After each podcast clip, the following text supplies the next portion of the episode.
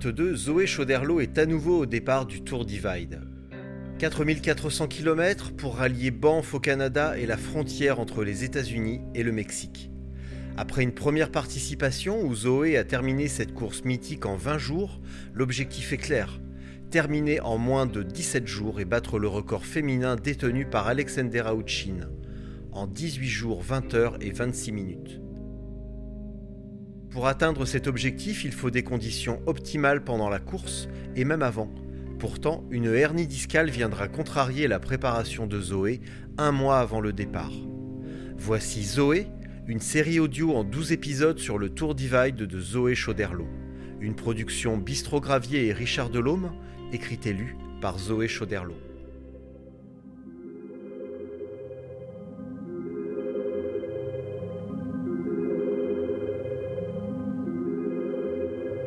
Tour Divide 2022. Premier jour. 10 juin, matin.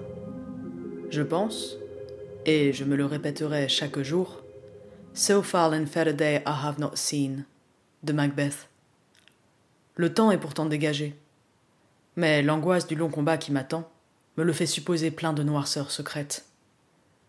Les rues dans l'aube sont pleines de cyclistes. Les départs sont cette année par vagues de groupes de niveau, et la veille au soir, il a été décidé de grouper toutes les femmes en une seule vague. Je fumais un peu de rage en voyant cette modification du tableau. Me voilà exclu de mon groupe de niveau, pour une raison injuste.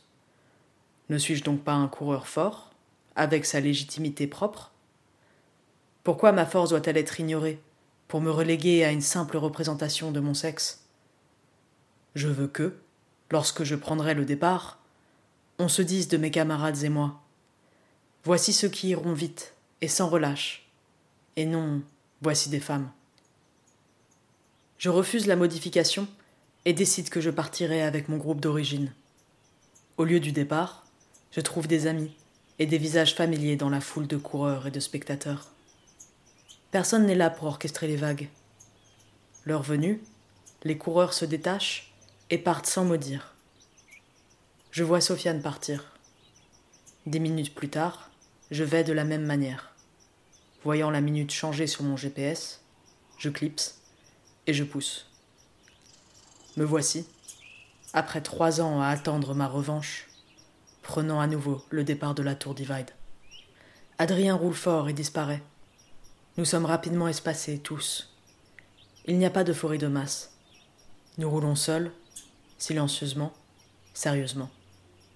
Et je me souviens bien de tous ces paysages là plus enneigé, que j'ai parcouru tant de fois en rêve éveillé. Les ponts, les sentiers, les larges vallées glaciaires et grises. Un de mes bidons saute de ma fourche sur une section, après seulement une heure et demie. Je ne vais pas le rechercher. Dans les longs plats en tôle ondulée, il y a un vent de face. Je fais une première pause au même endroit qu'en 2019, à un petit parking, avant d'entrer sur des sentiers forestiers. Les sentiers sont plus mouillés que la dernière fois. Nous nous croisons souvent avec Tim. Je lui demande Why aren't you in front of me? Il prend son temps. Son attitude sifflote de confiance. Il me dira plus tard qu'il finissait ce jour-là à ses gummies avant la frontière. Je reconnais là où je pris un mauvais tournant, près du réservoir de Kananaski, et cette fois, je reste sur le bon chemin. La route alterne entre de longs plats de gravier blanc où les véhicules soulèvent des nuages de poussière qui piquent la gorge, et des sentiers qui serpentent sur les flancs de la vallée, des sillons étroits dans les pins. Au sortir d'un bois débouchant à nouveau sur une large route de gravier, Crazy Larry se jette vers moi avec un appareil photo. Je suis surprise, et je reconnais sa silhouette et sa voix. Il me crie, tandis que je passe. Hey! What is your name? Je ne m'arrête pas et lui réponds à la criée. Larry, you called me a hot French girl in 2019 and I haven't forgotten. I'm Zoe, and I'm still hot, and still French. Je vois une fille pliée en deux de rire à mes paroles. À Bolton Creek, je prends une route bière et fais remplir mes gourdes au magasin. Quelques coureurs sont là. Je suis excitée et je leur raconte ma rencontre avec Larry. Coco Clay m'est enneigé. Je me souviens de la dernière fois où nous grimpions en groupe fatigué. Cette fois-ci, je suis seul, uniquement dépassé par Tim qui marche plus vite. Je le recroiserai à un cours d'eau lorsqu'il remplira ses gourdes. Coco Claim est une longue montée vers un col. La route commence en un sentier plein de grosses pierres et d'éboulis et devient progressivement de plus en plus difficile à manœuvrer, jusqu'à devoir y mettre pied à terre pour pousser. Je vais doucement. J'écoute les plaintes grinçantes de mon dos.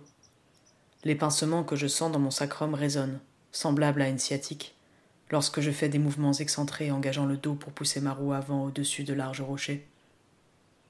Tout portage est impossible. Je crains trop pour mes disques mal guéris. Coco prend du temps. Je rattrape un coureur nommé Sean, qui prit un mauvais tournant et dut rebrousser chemin. Et nous roulons un peu ensemble après Coco. Il y a eu des neiges tardives dans la région. La fonte fait déborder les ruisseaux et les rivières.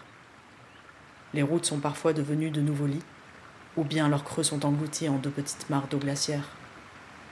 Les hautes eaux du printemps ont laissé leurs marques, en charriant sur les sentiers des éboulis mêlés à de grands arbres tombés. Je renonce dès le premier passage de cours d'eau à ôter mes chaussures, car je les pressens nombreux. Je fais le choix de continuer les pieds mouillés.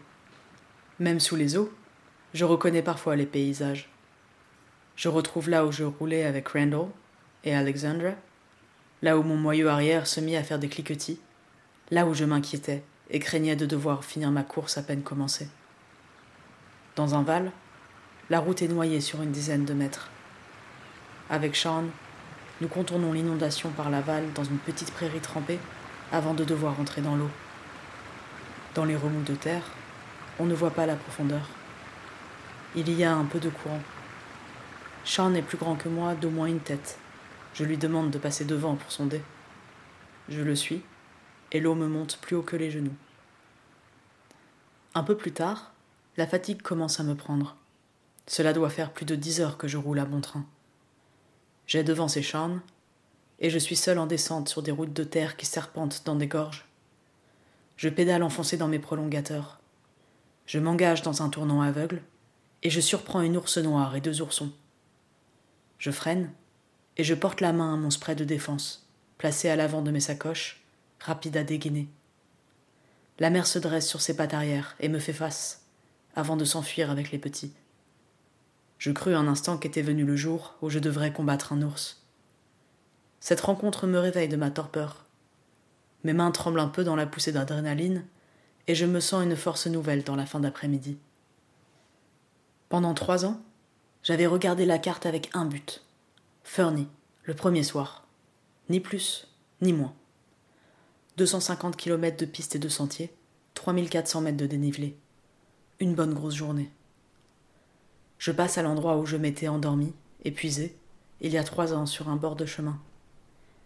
Je vois la montagne prendre de douces teintes orangées, puis le crépuscule s'achever tandis que je roule, et j'atteins Ferny vers minuit.